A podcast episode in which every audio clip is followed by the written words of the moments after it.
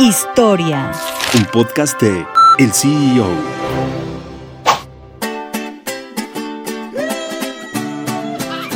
De crear ponche de granada a crear una de las marcas más importantes de tequila de México, está la historia del dueño del tequila Clase Azul, el cual tiene más de 25 años en el mercado compitiendo con otras marcas premium del destilado de agave. El dueño y fundador de esta marca es el mexicano Arturo Lomelí, empresario de Jalisco que funge como el CEO. El tequila clase azul nació en el año de 1997. La bebida que los puso en el mapa a nivel internacional es clase azul tequila reposado. Esta bebida está hecha con agave azul en cocción lenta, lo cual lo hace un tequila reposado ultra premium.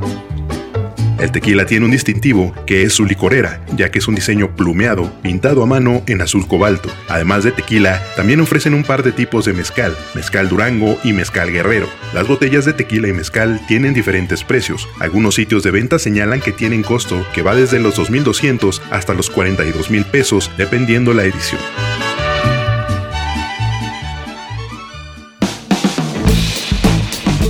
Mantente en el mercado con las noticias más importantes de la tecnología y los negocios, escuchando y compartiendo todos nuestros podcasts en el CEO.com, en arroba el CEO-en Twitter y el CEO en Instagram. Soy Israel Águila y nos escuchamos la próxima.